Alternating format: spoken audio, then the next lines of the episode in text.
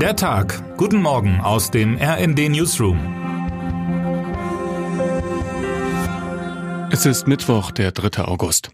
Könnten Sie über den Gartenzaun hinweg in ein, zwei Sätzen Ihrem Nachbarn erklären, warum sich China so aufregt über den Besuch von Nancy Pelosi in Taiwan? Schnell stellt man fest, das wird kompliziert.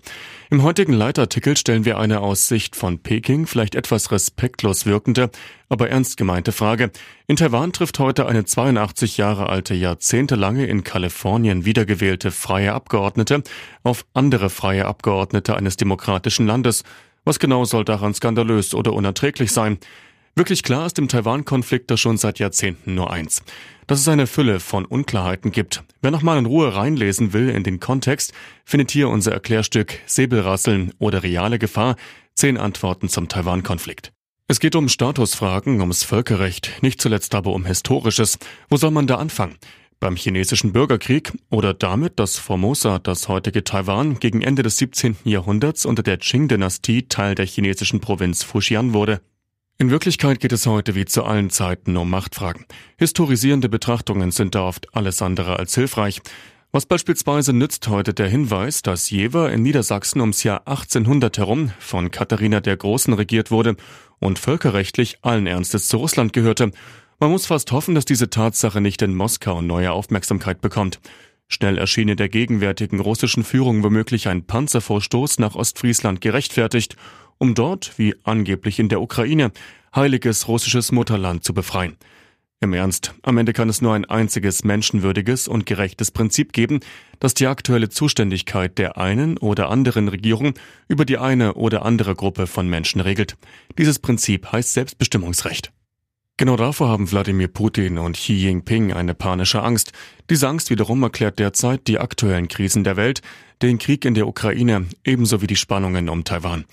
Die beiden Diktatoren empfinden schon die bloße Existenz freier Gesellschaften vor ihrer Haustür als eine Infragestellung ihrer Macht.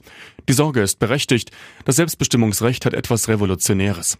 Es hat die Sowjetunion zerbrechen lassen. Auch Jugoslawien ließ sich ohne Zwang nicht aufrechterhalten. Was aus Russland und China wird, wenn auch dort eines Tages der Wind des Wandels bläst, weiß niemand. Putin und Xi dachten, sie könnten dafür sorgen, dass der Westen vor lauter Angst verstummt. Diese Rechnung geht, wie es scheint, nicht so ganz auf. Im Fall Pelosi konnte man es ahnen, bei ihr ist man mit Einschüchterungsversuchen an der falschen Adresse. Der Chefin des US-Repräsentantenhauses kann auch der amerikanische Präsident keine Vorgaben machen. Erst recht hört sie nicht auf Warnungen auswärtiger Autokraten. Sie hat regelmäßig an die brutale Niederwerfung des Studentenaufstands in China im Juni 1989 erinnert. Sie hat Dissidenten empfangen und mit dem Dalai Lama gesprochen. Nun setzt sie ein weltpolitisches Zeichen ganz eigener Art. Die freie Welt muss nicht kuschen. Ob man es weise findet oder nicht, die liberale Kalifornierin zeigt sich im Zweifelsfall lieber ein bisschen frech. Termine des Tages.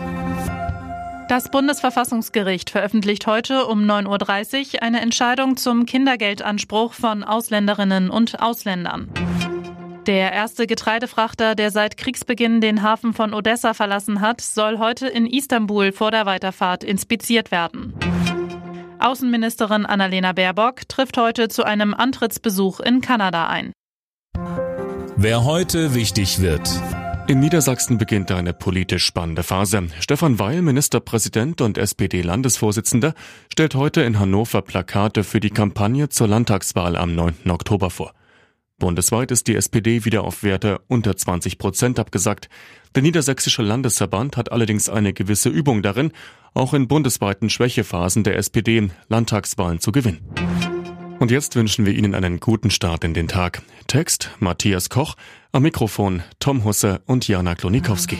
Mit rnd.de, der Webseite des Redaktionsnetzwerks Deutschland, halten wir Sie durchgehend auf dem neuesten Stand.